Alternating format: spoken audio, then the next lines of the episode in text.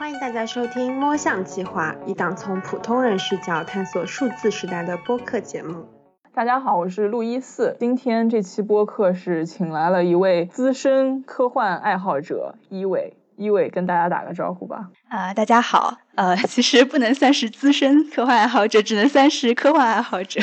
对，好的，那你就是一个比我资深的科幻爱好者。这样介绍好了。先讲一下我们今天的录制时间，其实是一月十五号，然后昨天是《黑客帝国四》在国内上映的日子，所以到现在这个时间，其实我们两个也已经去电影院把这部续作给看完了。今天我们其实也是想从《黑客帝国四》开始，一起去讨论一下这个系列的电影，以及赛博朋克这个近几年我觉得有点进入大众视野的概念。那我们先从这个电影开始聊起好了，现在还都是非常新鲜的一些想法。呃，但是我们现在先要提醒一下大家，因为下面的讨论很有可能涉及剧透，所以如果不想被剧透的话，就可以先。根据 show notes 的时间提示去跳到下一趴。对我其实是昨天晚上半夜去看的这个电影午夜场，呃，意外的发现就是看的人还挺多的，就是后面几排都还是坐满了，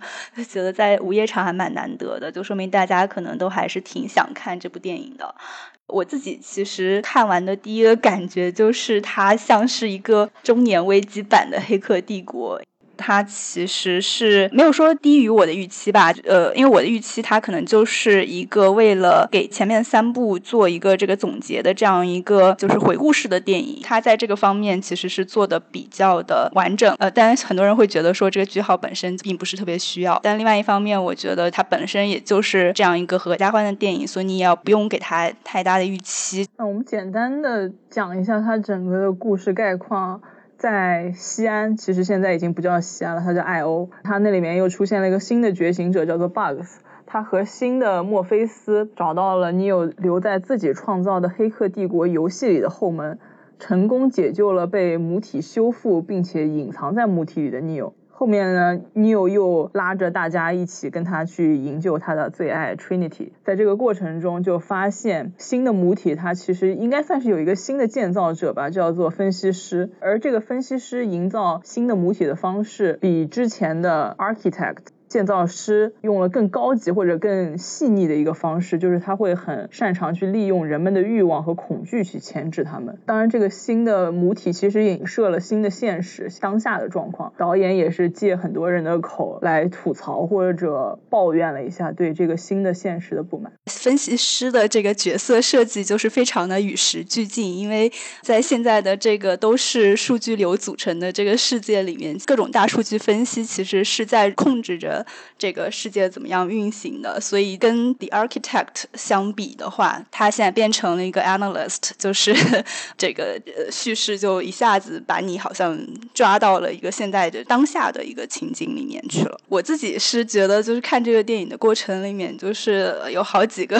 很开心的几个场景。一个是那个 Mary Vegan 他出现的时候，就是我们记得他在第二部里面的形象是一个非常优雅的法国人。吃牛排，然后这个左拥右抱，然后在这个 bar 里面，那个时候他是这样的一个形象。然后他当时承担的一个角色，就是在现实世界跟这个赛博世界的一个中介者，然后就是处理这些逃逸的程序啊和逃逸的人啊这样的一个角色。对，然后但是他在这一部里面就变成了一个流浪汉，就是因为第三部结束之后，这个世界就已经被更新了，所以他的这个身份就迷失了嘛。然后他就一直在控诉说，呃，你有带来。这个新时代使得一些优雅的东西，就比如说书籍啊、经典啊这些东西都一去不复返了，只剩下垃圾的社交媒体和视频流网站。然后他就觉得这些都是呃 New 带来的嘛，因为它而产生的一个新的机器控制的，但同时又跟人共生的这样一个世界。我觉得他就是导演上身的一个形象，就是他其实没有任何的实质性作用，他甚至都没有参与打斗。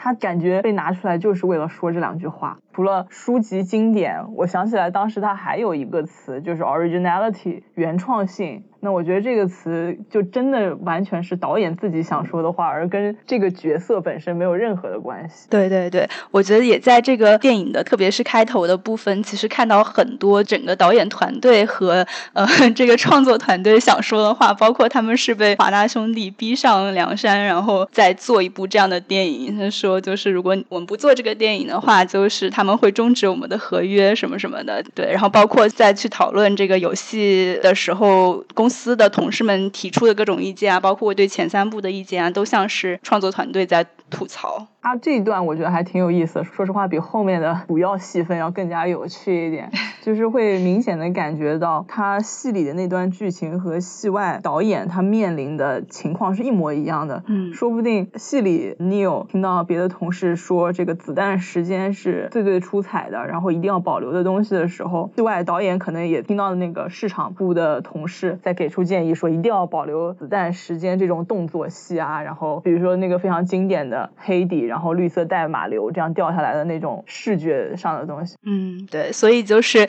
其实你看到后来，虽然它是一个合家欢大电影的这种结局啊，包括最后的发展，但是你其实也没有办法生气，因为导演在前面都已经把这个底给你交了，就是说我们 这个 拍这个电影也就不是我自己的意愿，就这样吧，你你爱看看就是 就这个意思了。另外一方面，其实关于呃刚才 m a r v e g a n 提到的这个新时代的这个问题啊，其实我觉得也是有一个现实的指向。包括 Warner Brothers 他们自己也是因为做了一个决定，是说要把旗下的这个电影同时放到影院和 HBO Max 的流媒体同时来放映。然后这影响到的电影就是包括呃去年上映的《沙丘》啊，然后今年的这个呃 Matrix Four 都会受到这样的影响，然后导致说很多导演，包括沙丘的导演，还有各种。刚刚，这个演员都非常生气这件事情。另外，我觉得非常有现实影射的一个点是在于 The Analyst，就是分析师，他有一个技能点叫做蜂群。之前的话，黑衣人就是 Smith 他们不是可以随时上升到某一个普通人上面。然后参与到对 Neo 啊和其他西安的斗士们的围剿中。那现在有一个更可怕的技能点是 The Analyst 发明的，它就是可以让你所在的那个空间里周围的所有人都变成你的敌人，都开始对你进行围剿。这其实也是最后的结局中吧，成为了一个非常大的杀器。虽然那时候分析师本人其实被 Smith 差点要给瓦解掉了，但是他因为开启了这个蜂群的技能，还是有很多人在一波一波的攻击 Neo 和他的同伴们。而且他还有一个很绝的设计，就是这些人除了他去攻击这些人，他还会自己变成人肉炸弹，然后炸向他们的车啊，然后周围的各种建筑这样子。他所影射的可能就是在网络上很容易被带起情绪的所谓的乌合之众们。然后，嗯，我自己觉得在里面看到最。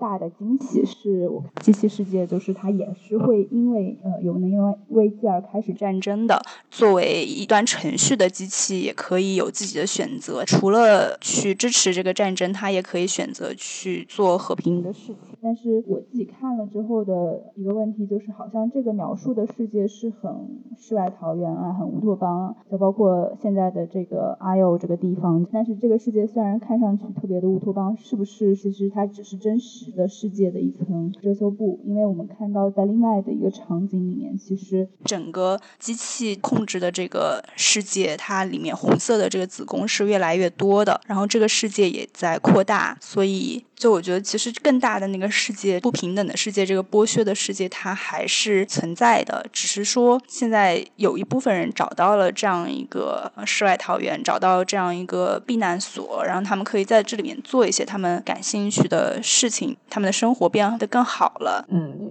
因为新的 I O，我觉得它存在的前提是它某种程度上的服从，因为它好像不再像之前的西安那么激烈。西安好像它的最终目的就是跟机器城去战斗，并且战胜机器。但是 I O 的话，它整体更打引号的平和一些，它更想的是在我现有的这个空间里，我能怎么样让我自己生活的更好一点？比如说他们吃的更好了，然后他们也有人造天空了。对，就是像奈欧比，她原来是一个出色的女战士，对，然后她现在变成了掌控或者说运营这个世界的主理人吧，然后。她就是觉得我要保存我的实力，然后我不能再跟那个世界发起挑战，否则的话，我自己的这个世界也可能会面临一个覆灭的危险。包括他也有个设计是小女孩 Setty，她故意隐瞒了她知道 Neil 在哪里的这个消息，就否则的话，这个东西它作为一个良心上的拷问，肯定会给 B 带来一些，就是我到底要不要为了英雄理想去救他，还是说我就是为了保存我的这个世界，在这个地方待着？对，就。是是守城还是主动的去攻击？对，我觉得这个想法也是一个非常中年危机的想法。到了人到了中年，你有了更多的积蓄也好，然后你有了更多的东西，你就会更害怕失去这些已经拥有的东西，所以守住它好像比在主动攻击，但是会有失去他们的风险更合算的一个选择。嗯，是的，是的，我觉得整个电影就是一群中年人写的电影，一群中年人演的电影。对，就年轻人在里面，就感觉是一个配角。嗯，是的，电影里面其实这种中年危机在 Trinity 身上也有一个很具体的表现。我记得她和 Neil 第一次坐下来喝咖啡的时候，她就 somehow 提到说，她问她老公，他像不像《黑客帝国》游戏里的 Trinity？她老公就笑了，然后我理解是那种有点嘲笑意味的笑，因为他说 he laughed。当然，他自己当时其实也笑了，但是他后来跟 Neil 坐下来的时候，就说他恨自己当时一起笑了。嗯，稍稍迁回我们赛博朋克这个主题一点，就是其实我在看《黑客帝国四》的过程中，我会觉得说，《黑客帝国》这个系列的走向其实跟赛博朋克这种文化运动的走向是高度类似的，甚至在时间上有一定的同步性。站在现在来看，赛博朋克这个运动或者这种文化现象，它其实好像也有一点到了中年危机的感觉，就是以往的反抗和冲劲都在这个过于复杂的现实生活中变得有些中庸和软弱，更多的成为了一个梗。或者说是一种文化符号，就比如说我们讲赛博朋克，我们第一个想到的可能不是他反抗科技公司啊、科技巨头这样的事情，而是想到雨夜、霓虹灯这种非常表面符号化的东西嘛。那我觉得说一个概念能够成为文化符号，它需要具有一定的现实基础，这样子大众才能够接纳它，它才能够进入主流的文化。那赛博朋克必要的元素其实就是科技，特别是网络科技。网络科技在最近二十年，它的这个发展可能是前所从来没有一种科技或者工具能够发展这么快嘛。这个我感觉就是赛博朋克符号化的一个背景。所以呢，终于到了这一期的主题，就是想借《黑客帝国》系列二十年后的剧片，应该也是完结篇的这个机会，来聊一聊四十岁左右的赛博朋克在二十一世纪二十年代下，它还会有什么样的影响，或者它会以什么样的方式存活。那一伟，你要不要先给我们讲一下赛博朋克这个概念它的由来？好的，好的。我觉得我讲这个可能也只能做一个非常简单的介绍，因为我不是呃赛博朋克的狂热爱好者。在中学的时候，我当时我记得我读的第一部赛博朋克的小说就是保罗巴吉加鲁皮的《发条女孩》，这是一个设定在曼谷的小说，它描述了一个就是可以说是农业朋克的这样一个社会吧，万物都非常衰败，然后呃里面涉及到了一些转基因。啊，这样的一些内容，当时我其实都没有读完这个小说，因为我是觉得里面描写的世界实在是太残破和太残酷了，其实超出了我当时的文学审美能力啊。当时我感觉到，就是赛博朋克它其实是一种亚文化吧。我我一直觉得，就是科幻小说其实是有分两种的，一种它是在构想我们自己不知道的世界，像比如说我比较喜欢的作家，像阿西莫夫、特德·江，甚至包括刘慈欣的一些小说，这些小说它是能够打开你的想象力，给你一个。更宏大的世界的。但另外一些小说，它其实是现实的镜像，它套了一个科幻的套子。阅读它们，它可以让你去反思当下。呃，我觉得赛博朋克它其实属于后一种，但是一部好的赛博朋克的小说，它其实不应该只是套了一个套子。它跟其他的这种现实主义的作品有一个很重要的区别，就是它其实很有意识的在强调对技术本身的这个描述和反思。所以它讨论这个现实维度，不仅仅是站在社会学或政治学。的这个视角上，它的那个维度其实是更加复杂的。然后说回赛博朋克本身，我觉得可以从三个方面去说它具体是什么吧。一个是它作为一个概念，其实 cyberpunk 这个词是来自于一九八零年英国作家 Bruce Bask 的一部小说。然后他 Bruce 他自己就是在之后写了一个博客去回顾他怎么样去起这个名字的。他说这个名字是他有意识的创造的，而且是用不同的词组合。他当时就是为了想反映一种朋克态度和高科技的结合的感觉，所以才起了这样一个名字。这里的高科技，我们现在其实基本上把它定义为是计算机科技嘛。但 cyber 这个词其实是来自于古希腊的里面剁手的这个词的意思。就是一个引领者和一个领导者的这样一个角色。cyber 这个词后来再被用到学术里面，是在维纳一九四八年发表的一本书叫《控制论》，然后它的英文叫做 cybernetics。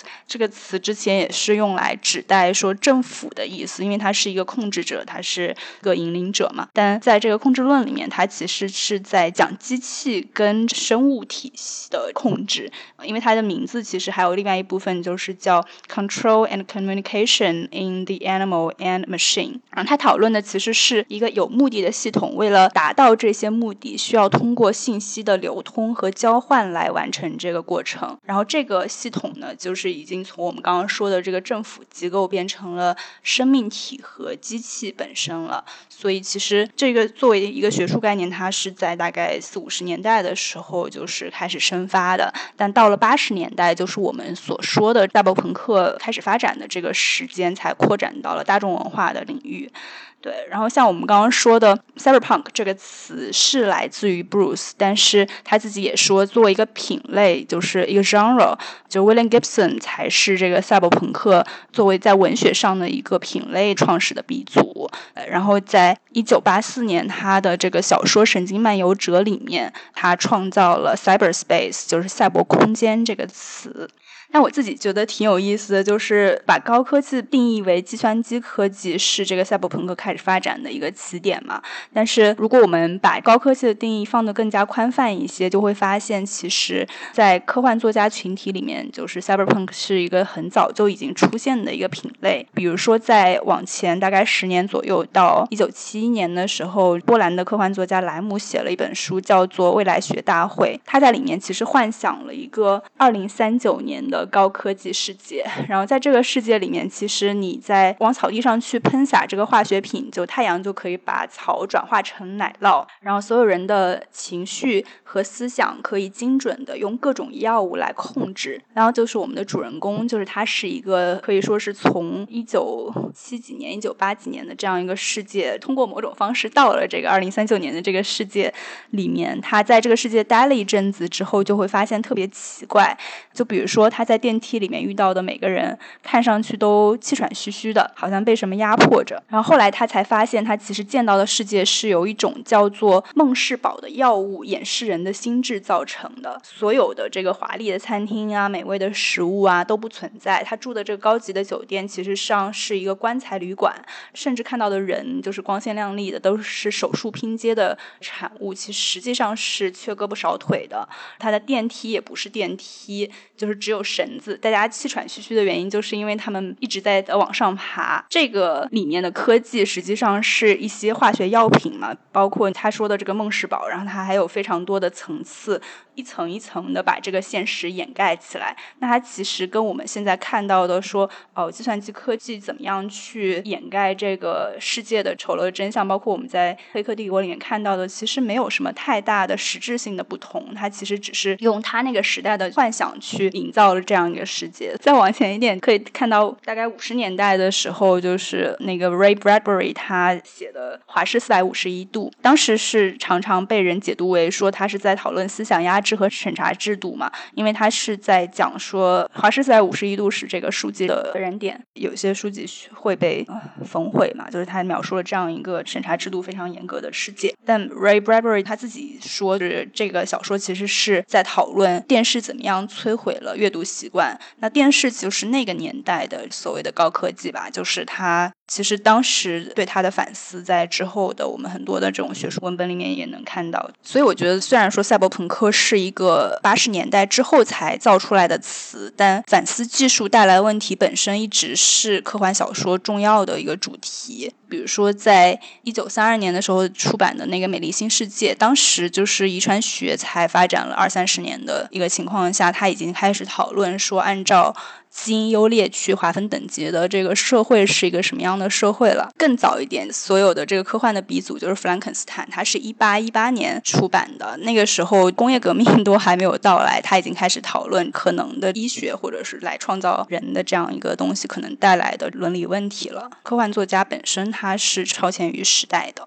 这个其实是在讲说，那它作为一个品类，就是赛博朋克作为一个品类，最后一个可以讨论的维度是赛博朋克作为一个文化的一个概念。在看《黑客帝国》之前，我也补了一些课吧，然后当时我其实都没有看过 William Gibson 的这个小说，搜他资料的时候，发现他说了一个很有名的话，就是 “The future is already here, it is just not evenly distributed”，就是未来已经发生，只是分布尚不均匀。然后当时我发现，哎，我以前读到过这个话，当时不知道是谁说的，但是看了之后就有一种被击中的感觉。然后当时还把它拿来当 QQ 签名了。呃，就是它其实提供了一种去神秘化未来的这样一个视角吧。所以我觉得可以认为是赛博朋克的核心思想。未来其实是历史和想象的交织，但它的核心其实是历史，就是历史中出现的问题，它其实不会因为技术发展而消失，而可能会变得更加突出。然后这也是。之后的这个赛博朋克作品探讨的一个主题，但是作为一种文化的话，其实我觉得它在刚刚提出的时候，大家可能并不是这么想的，甚至我觉得有非常多的这种乐观主义的态度，包括就是我之前看了一个纪录片叫《Cyberpunk》嘛，然后它就是一九九零年拍的，在里面导演他就采访了好几个当时的 hacker 黑客，然后他基本上在这个纪录片里面是把 Cyberpunk 跟 hacker 等同起来的，就好像是 hacker 有。的这个文化就叫 cyberpunk。然后这些 hacker 都有一些共同的特点，就是他们对信息自由非常追求，然后他们想要一个去中心化的世界，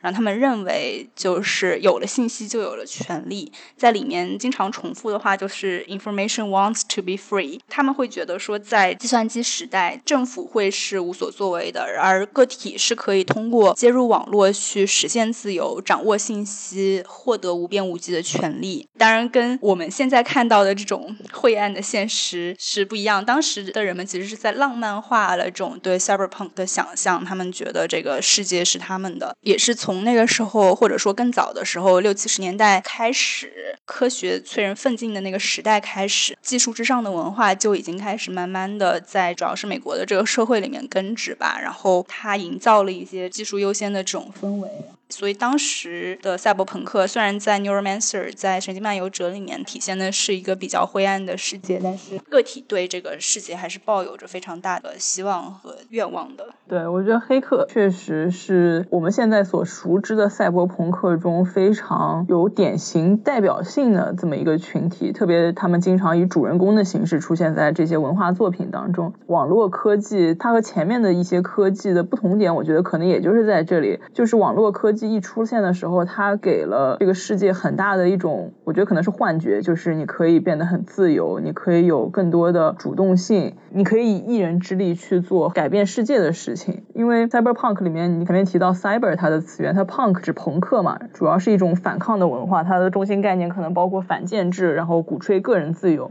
那网络技术其实很注重的就是流通的平台，包括现在 Web 三点零的出现，它也是进一步加强了那种。最去中心化的一个世界的希望，或者说是愿望这样子。所以这可能是为什么网络技术成为了赛博朋克里面所讨论的最主要的一个技术类型。刚刚我们在相对更抽象的层面上介绍了一下赛博朋克，下面的话，我觉得我们可以再具体的聊一聊它的一些特征。其实有一些也提到了，但是下面的话，我们可以再举一些作品中的具体的例子。包括我特别想讨论的是，它在当下的这个世界里，是不是已经有有了一些雏形，或者甚至说已经。有了很明确的对应。那我先开始从它的最表象的特征，就是雨夜霓虹灯，然后全息广告招牌。这个现在其实已经有点被用烂了。豆瓣上有一个话题叫做什么“生活世界中的赛博朋克”之类的，很多人拍那种国内各个城市的照片，就是晚上，然后霓虹灯闪烁，那个颜色可能是比较蓝色调、紫色调的那个感觉嘛。这个在很多作品中其实都有表现，而且它现在成为大家一说到赛博朋克就想到的画面。比如说《宫壳机动队》里面，对对，它是在香港的一个取景，就是油麻地和那个九龙城寨的场景，包括《Neuromancer》里面，它对于日本夜之城的这种描述，它其实是作者他本人当时接触到日本文化之后受到一些影响嘛。因为赛博朋克发展的那个时期，九十八十年代，它也是跟这个日本香港当时是处在一个经济繁荣的一个时期。当比如说日日本的人接触到了香港的文化，然后当美国的这些青年接触到东方的文化，这些元素就融进了赛博朋克的这个发展中。这些元素可能就包括非常嘈杂的一个背景啊，然后像这个密密麻麻的广告牌啊，然后非常有限的这种空间啊，然后就非常古旧的这种街道，这样子就是一个多元文化交融的感觉。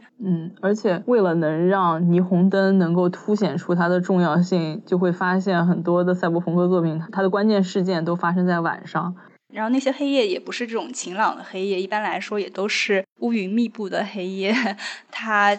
可能会在一些关键的时间点，它就会下雨。然后就我自己看《黑客帝国》，就会发现说它的这个下雨常常是在一些决定性的这种时刻，就比如说 Neil 他要去见个 Morpheus。之前，然后在天桥下面等待车的时候，那个时候就是一个雨天，然后他要去决定说我到底要不要下车。还有一些时刻，就比如说是一些觉醒的时刻，它这个雨也不一定完全是以雨的形态，就比如说像是爆炸啊，导致整个大楼的这个水管破裂。就是楼里面也下起了雨，像 Morpheus 他第一部里面被 Miss 关在楼里面，Neil 要去营救他的时候，就有一个这样的场景。而且一般因为这种雨它都是暴雨，所以我觉得跟很多这类作品里它一个不太友好的生存环境也是相关的。是的，就是让人感觉好像基本上这个萨博朋克的作品里面的天气都不太好。对，嗯，对，然后生存环境也很恶劣。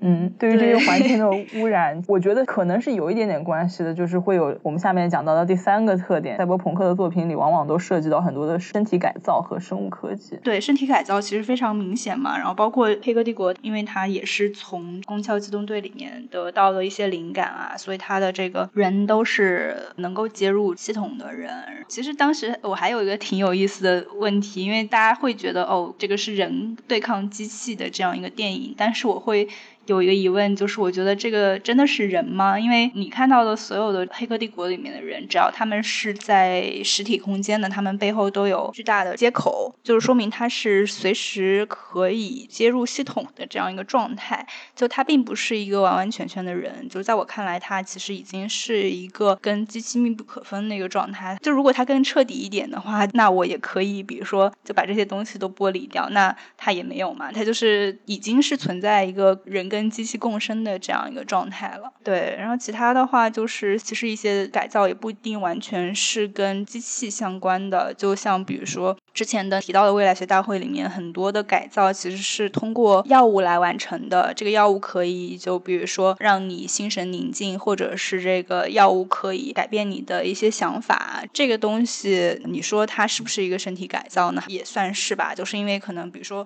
生存环境太恶劣了，那我需要一些东西去去蒙蔽我自己，去麻痹我自己，让我在这个环境里面能够持续生存下去，也是一种生存的策略吧。你刚刚讲这个让我想到《赛博朋克2077》。那个游戏里面，它会给你很多的一些所谓的芯片，然后芯片在叙述一些跟主线故事其实没有任何关系的，for your extra information 这种感觉。它里面就会提到有一个叫做疼痛编辑器的东西，其实感觉是有一点点涉及到基因改造了。你用了这个东西以后，你可能就不会感觉到疼痛了。他会讲说，这个疼痛编辑器的使用者有什么百分之七十的死亡率啊，或者还是比普通人高百分之七十的死亡率之类的这种信息。我觉得涉及到身体改造和生物科技，有一个在《银翼杀手》里面的复制人也是很典型的一个东西。它其实已经不再是我们现在常说的机器人的这么一个东西，它可能更多的是类似于《黑客帝国四》里面讲到的合成生命。这些复制人它其实是有情感的，比如说在第一部《银翼杀手》里面，他 Rachel 他是一个有感情的人，他和男主角产生了爱情。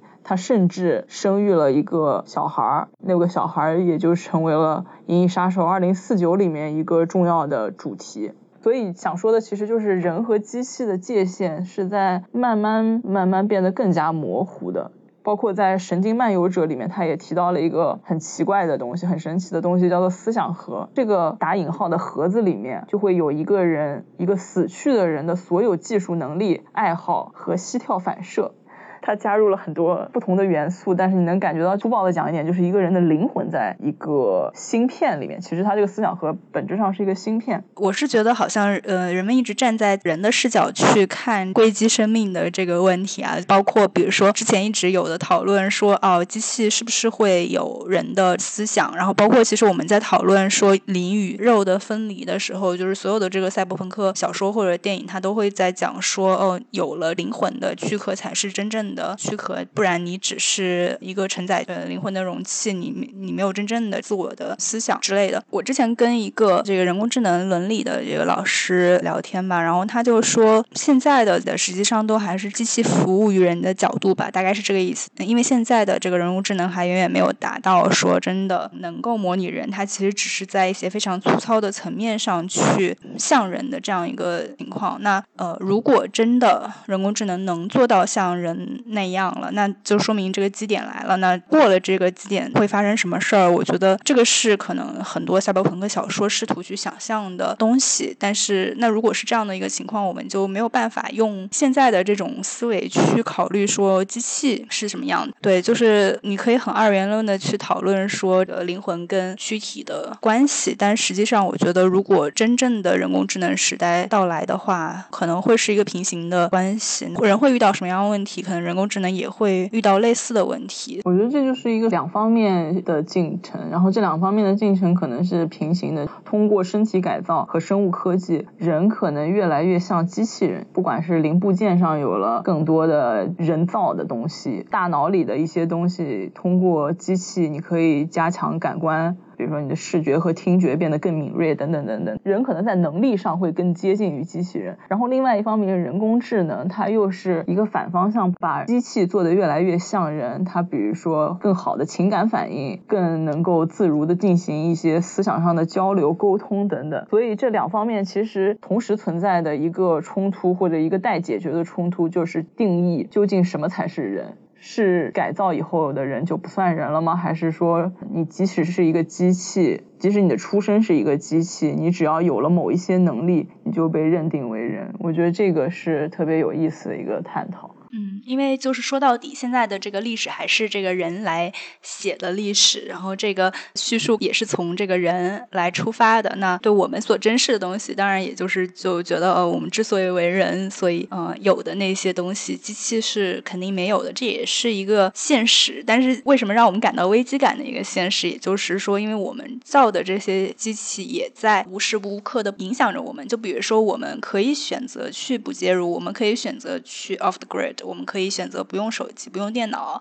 但是不是所有人都能做出这个选择，或者说甚至大部分人是做不了这个选择的。所以我们现在有这样一个困境在这里，就是我们虽然是造出机器的那个人，但是我们被机器无时无刻的影响着。对，我觉得就这个现实来讲，其实它是最接近我们生活的感受的。比如说手机，现在大家已经是不可离开的一个工具了，而且厂商都在生产更多的可穿戴设备，就比如说多功能的手表。啊，比如说 VR 眼镜、AR 眼镜等等，虽然它还没有到真正的身体改造的这个阶段，但它作为一个穿戴设备，它已经很日常的接在我们的身体上了，然后成为我们获取信息、进行一些行动的必要前提条件。那这个是不是其实某种程度上也算是一个身体改造了？那在更复杂的、更经典的身体改造上，其实很多科技公司也在做嘛，比如说脑机接口啊，比如说基因编辑啊等等。你刚刚说的人和手机跟电脑的关系，觉得非常 像《黑客帝国》里描述的接入一个系统的这样一个关系，就是你也可以去退出它，但是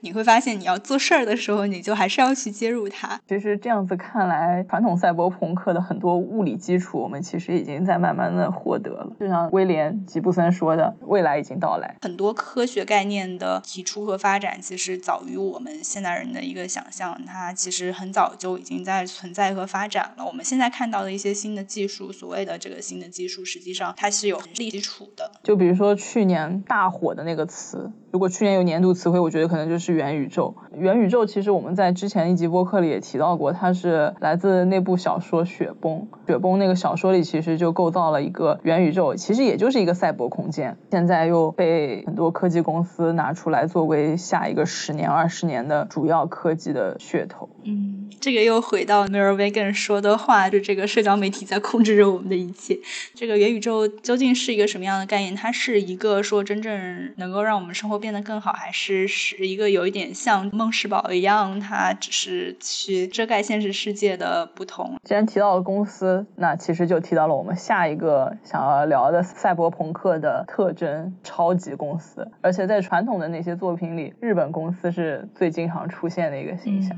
我还特意去看了，就是你看很多小说，它它其实都是美国人写的嘛，但为什么他们会觉得最后统治世界的会是一个日本公司，而不是美国公司？就是对于美国这么一个有自信心的民族来讲，我觉得是 很不可思议的一件事情。嗯，我有大概去找了一下原因。一方面就是你前面说的，因为赛博朋克兴起的八十年代是日本经济腾飞的一个年代，他们通过出口自己的产品，对于美国这样国家的影响力也逐渐变大，所以它会在美国有比较强的这种 visibility 吧。然后另外一方面的话，日本公司经常会怎么讲，不专注于一个产业，它的产品可能会 cover 到你生活的各个方面。我忘了之前举的一个。什么例子？三菱吗？还是什么？它既会生产一些，比如说工厂里用的那种产品，但是它同时又有很多什么圆珠笔啊这种特别生活中你就用得到的东西，所以就相当于是这个公司它通过产品渗入了你生活的方方面面。那在赛博朋克里，一般反派角色就是一个最终的对整个世界一个非常强的控制的公司，那他们就觉得说像这样子能渗透在你生活中各个方面的公司更有可。能会成为一个站在金字塔顶端的公司。对，我觉得你说的这个日本公司，它更加无所不包，我觉得其实也是一个特点吧。包括我觉得你看到，比如说硅谷很多的产品，它都是很单一性的，但是实际上很多公司越做越大的话，它就会越来越无所不包。就比如说现在 Facebook 啊，它为什么改造 Meta 也是它想做的事儿也更多吧。中国公司就更不用说了，像微信啊之类的。可能是能够去控制你生活方方面面的这样一个存在。我觉得元宇宙之所以这么受到科技公司的欢迎，就是在大家都还说不清楚它到底是个什么东西，会变成什么样子，能够做什么的情况下，就已经受到了这么多欢迎。其实就是因为这个概念它有非常强的包容性，因为它是个宇宙，什么东西都可以被放在里面。所以 Facebook 把自己改成 Meta，想要 All in Metaverse，也是想说能够在未来的，比如说十年、二十年，甚至五十年的时间里，比现在 Facebook 这样的产品本身更能渗透到人的各个方面。昨天看到一个 怎么讲，有些无语 的信息，就是字节有一家公司叫做麦塔沃斯，不是我都无法用中文说出来这个词。现在字节有一家公司的名字叫做麦塔沃斯。对，其实就是什么时候什么时候注册的？就是他收购那个 Pico 的时候注册的。嗯，Pico 就是一个对标 Quest 的 VR 设备。对，说到这个，我就想到 Simulated 黑客帝国四连的招牌，我觉得嗯，也是一个很好的商机。如果还没有注册的话，赶紧去注册。翻译一下，它叫做模拟拿铁，它是一家咖啡店的名字，但它其实就是用了谐音梗，谐音梗的梗就是合成 Simulate。我们刚刚前面都讲了一些更具体的特征，我觉得再往下走的话，赛博朋克它其实会有一些更深层次的，但是可能更加重要的特征，比如说它会有很多关于控制和等级的讨论。在一篇文章里，我看到他这么描述的，说赛博朋克好像就是在一个健康、进取、高效率的表现之下。依旧涌动着对个体生命无处不在的压迫，我觉得这句话好像确实能够总结很多赛博朋克里面描述的社会的特征。比如说在《神经漫游者》里面，吉布森就是这样描写夜之城，他就说夜之城好像一个社会达尔文主义实验。其实就短短一句话，没有特别的描述，但是达尔文的核心其实就是适者生存嘛。那其实它就变成了一个效率最大化的选择逻辑。这个城市它只注重效率，或者这个社会它注重的只有效率，而没有其他的更多的对人的关怀、更人性化的一些东西。是的，我自己感受很深的也是当时在那个未来学大会。读的时候，它其实是有个设定，是说他去开会的那个楼是一个一百层的一个大楼吧，反正是。从上往下就是个等级的一个排布，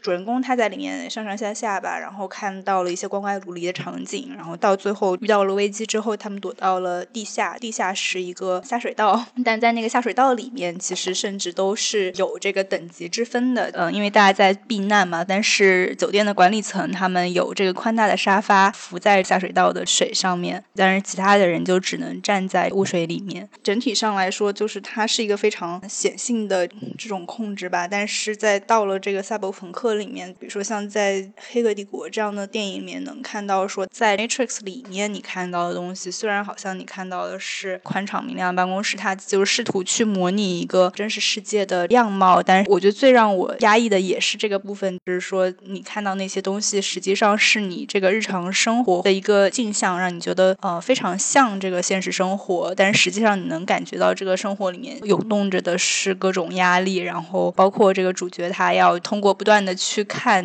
心理咨询师和吃药来缓解他的这个压力，这就是很典型的他其实在被系统奴役和控制的一个线吧。对，在《黑客帝国》第二部里面，其实 Neo 也有和议员当时有一个非常深刻的对话。议员会跟 Neo 说，西安城本身其实它的能源供给也是通过机器，那这种情况下，人类是否也算被机器控制？Neo 当时的。回答好像是因为我们随时可以 unplug 他们，就是所以随时可以把它供电给切断。但是议员就会反驳说，你当然可以这么做，但是你一旦这么做，就会危及到你自己的生存了。那这种情况下，是不是其实机器也已经控制了我们西安城？嗯，对，这就是一个永恒的问题吧。那我觉得就是可能电影在第二部里面设置这个议员的话，其实是在因为第二部它其实就是讨论的机器和人的共生的关系嘛，然后包括到最后。你会发现哦，这个 Neo 它是机器在运行这个系统的时候出现的一个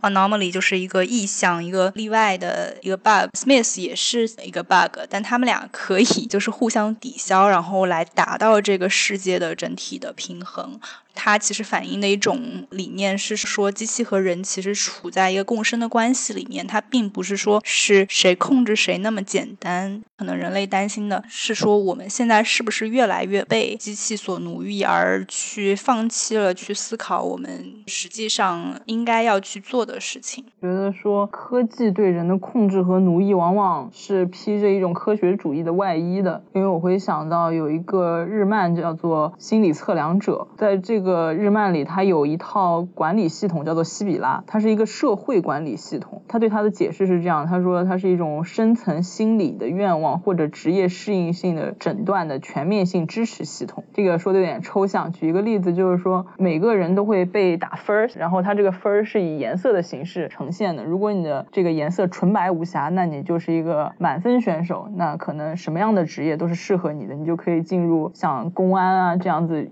一类要求特别高。高的职业嘛，其实那里面的女主角就是这样子一个人。如果你的色相变得浑浊了，那你就可以直接被消灭。就是说，你哪怕什么事情都没有干，只要他觉得你不对了，他觉得你脑子里面有一些坏想法了，或者说你有一些不良的倾向了，那你这个人就会被消灭掉。从我这样描述，你当然会觉得它是一个非常不合理、不公平的东西，但它其实就是披着一个科学主义的外衣。他觉得这是一套非常有理性的管理系统。甚至它这个系统的名字都说明了这个特点。它名字叫西比拉嘛，西比拉其实在古希腊的神话里是神谕者，是预言家的意思。它可以预测一切，每一个人的行为方式，每一个人的未来，这样的一套系统。嗯。这个就是让我想到最近的 UNESCO 通过的这个人工智能法案里面，就是这个呃，应该说是建议书里面吧，就伦理建议书里面，他提到一条，就是要拒绝这种大型的社会打分系统，就是他看到有这样的一些倾向或者危险吧，就是说你通过打分去评判一个人，然后这个分数可能会被用在方方面面。那我觉得现实生活中也确实已经有了这样的一些类似的情况吧，但整体来说，就所有的评分。系统都是肯定会有它的问题的，对，都都是反人性的。这是我们作为社会人可能会遇到的一种机器控制。其实作为每一个打工人还会碰到的一种机器的控制，可能就是企业的管理模式。在《赛博朋克2077》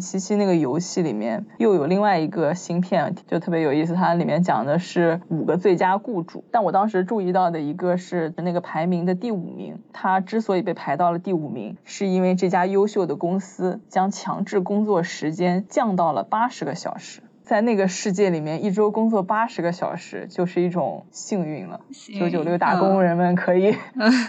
可以欣慰了。对，就看到这个的时候，你会觉得真的现实已经到来了，而且已经到来的挺均匀的了。更明显的领域可能是零工经济里面，gig economy。比如说前两年特别火的那一篇新闻报道，叫做《被困在算法里的棋手》，叫什么具体叫什么有点忘了，就是大概是这么一个意思，就是讲骑手们怎么被后台的算法、整体的积分体系，或者说内部这种更多来自机器，所谓来自机器的这个管理方式所控制，导致他们不得不骑得越来越快，但是同时呢，他们获得的金钱回报却越来越少了，等等等等。提到这个，我就想推荐一本书，叫做《巨兽工》。厂与现代世界的形成，在那本书里，它其实是回顾了工业时代以来的这么一个工厂系统，它发生了哪些重要的变化，它和现代世界、现代经济的一些关联吧。看到里面讲到流水线啊。日程啊，工时这种东西的时候，你会觉得它其实很多东西跟现在我们作为所谓的白领打工人也没有什么区别，大家面临的都是一样的，只是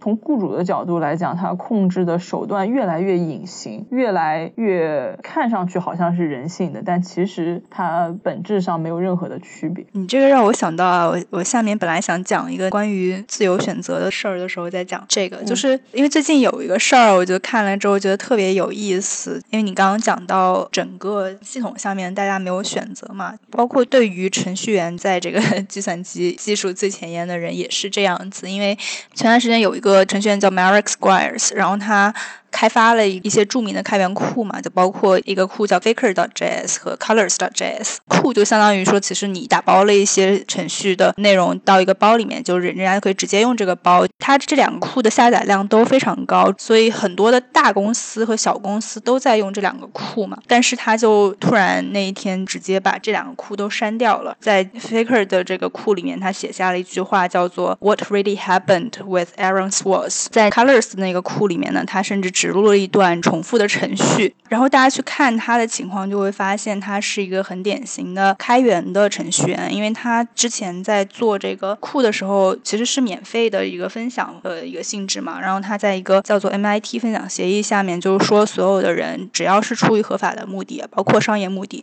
都可以来使用这个库。但是呢，就这些大公司，他们比如说使用了他的库，做了很多的事儿，有了很多的盈利，但是却很少去回馈这些开源的程序员。Marek 他自己之前是家里遭受过火灾吧，然后他大部分财产都被损毁的状况下，他发了一个推特说，能不能有人打点钱给我，然后我可以生存下去这样子。但是可能也没有受到多少帮助，虽然他可能有很多的声誉啊，但是他其实没有得到什么盈利吧。对，然后这也是很多。开源库的一个状况。你这个就让我想到，实际上这些人他其实是在选择自由的一种生活方式，说我选择将我的智力去共享出来，但是实际上最后导致的结果是大公司因为有这些库的存在，他们的开发成本更低了，他们能够去利用这些东西去建一些盈利的 APP 啊，但实际上开源人员他们本身仍然是处于一个被奴役的状态，在这这个系统里面，虽然你想做出一些说让世界更加平等、有更多交流的这种努力，但实际上你最终导致的反而是更加内卷的一个现状，就似乎是说你个人的努力在这个很大的系统面前是非常无力的。就像你有面对的情况下，他知道自己有选择和做出选择这件事情，它不是一个终结点，而是说开始意识到在系统里做的选择也会受到系统的牵制。就像你在平静的这个水面上投下下一颗石子，就会泛起一些涟漪嘛，它可以影响到一些人，但是很快整个系统就会像平静的湖水一样，就把它吞没掉，然后把它内化成系统的一部分。其实说到控制，我还想到了一种可能大家一般不会把它认为是控制的东西。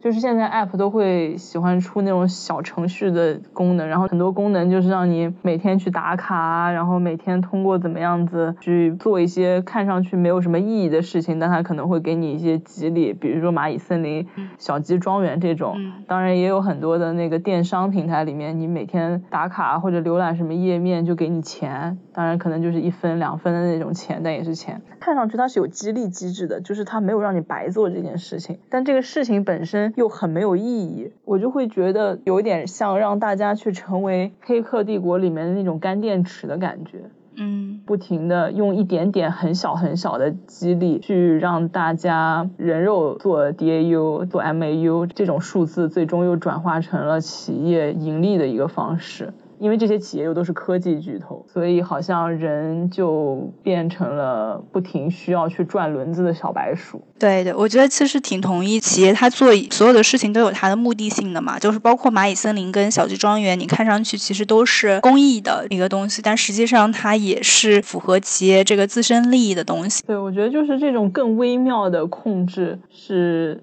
赛博朋克很好的一个主题，面对这些控制，人们是怎么去做选择，怎么去解读它，然后去想说这个东西到底对自己有什么样的影响，以及自己是不是真的能够脱离这种掌控。因为那些选择都是在那里，那一些诱惑也都是在那里的。那对个人来说，就是最重要的，就是你到底有没有仔细思考过这个东西给你带来的和给这个社会带来的到底是什么，再去做这个选择。是，那我们现在就来到了最后一个，其实也最常提到的赛博朋克的特点：high tech low life，高科技低生活。这个真的很抽象了。对，这个其实跟我们之前已经讲的东西也很大部分也有重合了。因为，但我觉得想提的一点就是，高科技真的很高吗？我觉得从我们现在看到的，就像我刚刚说的，就是很多我们现有的这个生活里面的科技概念，早在六七十年代就已经提出来了。我觉得可以知道的一个大背景是在过去一百年里面，基本上没有什么颠覆性的科学发现。我们的科学是在一个平稳发展的时期，所以你说现在现在的高科技是什么？它其实更多的是针对个体、针对人本身，它去开发的一些各种各样的。东西，但是基于现有的这种科学来去衍生的一些产品，我觉得我们说的科技、高科技更多的是这些。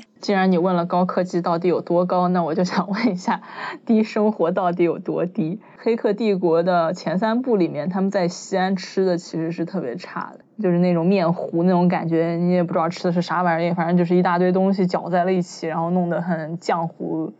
也无法描述。但是在第四部有了显著的提升，他们能吃到草莓了。所以这些东西其实就是非常相对的一个概念嘛。说你知道西安原来是吃那些东西，你当然会觉得吃草莓其实是一个不错的生活了。但同时，你真的跟我们现在的想象，你如果站在你日常生活的想象，你又觉得吃草莓有什么大不了的？我还想吃牛排、羊排，我还想吃各种豪华大餐才能那个，对吧？这个东西要怎么去评判？为什么说它好像都是跟现实所在的那个环境去进行对比的？但是从从现实的角度来讲，我们又会觉得，假如说生活真的慢慢的越来越 low 了，就是生活质量越来越差了，它又是一个特别慢、特别渐进的东西，大家可能慢慢就习以为常了，你也不会感受到真的有一天它突然就变得很低质的一个生活。温水煮青蛙，是吧？对吧？我会觉得，比如说我们现在可能花了更多的时间在一些无意义的事情上，也说不定。可能前人就觉得我们已经是低生活了，但我们自己还觉得挺棒的。这个低生活低，可能也不完完全是这个物质生活吧，更多的是你精神上面的空虚。就算是比如说经过一些矫饰，你可以假装自己在梦境里面吃上了牛排，过上了优质的生活，但实际上你不是主动选择的这个生活，你被安排的这种生活。哦，我觉得这个生活我也可以接受，也不错。但是